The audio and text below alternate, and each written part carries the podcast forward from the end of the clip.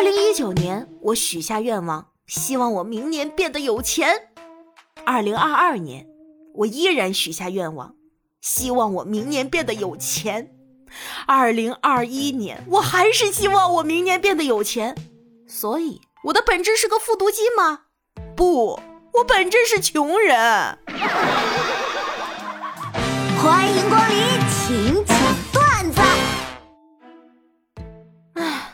我们家兄弟姐妹就我一个还没结婚，我奶奶都着急了。你奶奶是急着抱孙子了吧？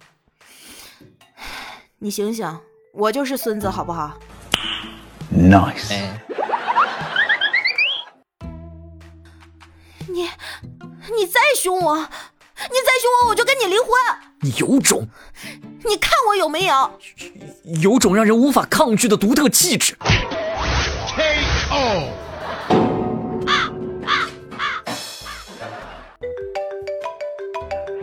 老公，你快回来吧，我跟人吵起来了。咋回事啊？有一男的在咱家门上贴小广告，被我逮了个正着。我就告诉他不能在我们家门上贴这种按摩洗浴的广告。嘿，他竟然来了一句：“不好意思啊，大妈，我不该贴这种按摩洗浴的广告，下次来一定贴整容整形的。”你大爷！爸爸，你为什么每年都来看我的运动会呀？这个呀，就跟宝可梦一样啊，让自己养出来的孩子去跟别人养出来的孩子战斗到遍体鳞伤，看着不是超级有趣的吗？别干净！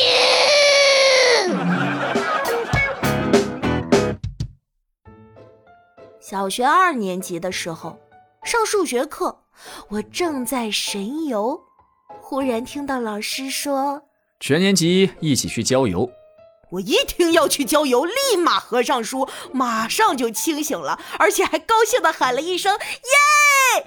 老师在全班惊恐的眼神中，悠悠地继续说一班去了三十二人，二班去了三十人，三班去的人数为一班、二班总和的一半。问三个班一共去了多少人？：“我操！哎呀，防不胜防啊！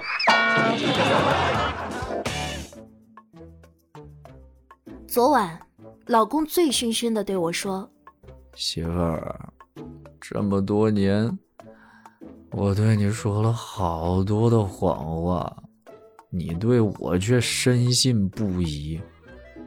我，我觉得，：‘咋的？你是不是觉得对不起我？’我是觉得你真缺心眼呐、二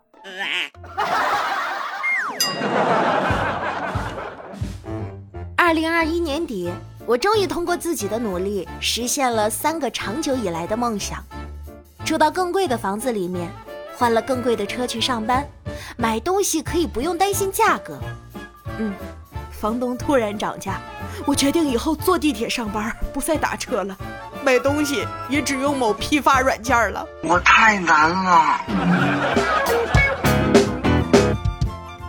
进了电梯，看到一小女孩举着根塑料棍，小孩子的行为通常难以理解，但是我还是忍不住问了她：“小妹妹，你举着棍子干嘛呀？”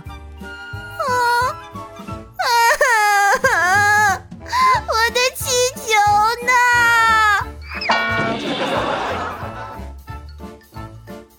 暗恋一个女生很久了，我终于鼓起勇气，在网上精心挑选了一块陨石，对女生表白：“我对你的爱坚如陨石。”他们在太空经历了无数次的磨砺，最后还是坚定不移的来到了地球。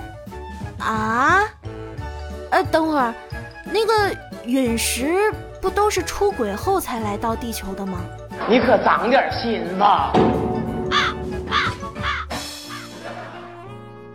茶餐厅里，邻桌有一对年轻男女，我隐约听见是男孩在对女孩提出分手。女孩激动地拿起水杯，这姿势像是要泼向男孩。